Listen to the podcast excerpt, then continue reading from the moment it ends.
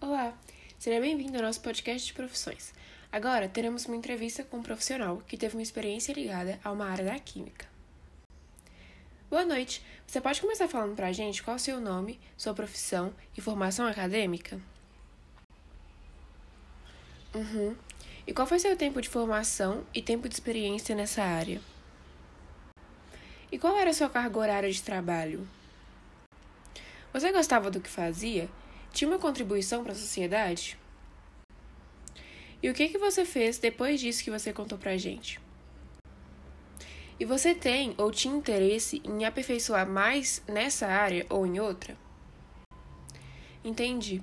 E com quais áreas você trabalha atualmente? Conta um pouco também como que era o ambiente de trabalho da engenharia química e se é uma área que exige criatividade e tomada de decisão. E quais eram as suas qualidades pessoais que auxiliaram no desenvolvimento do seu trabalho? E por fim, o que você acha relevante para deixar para os próximos profissionais dessa área?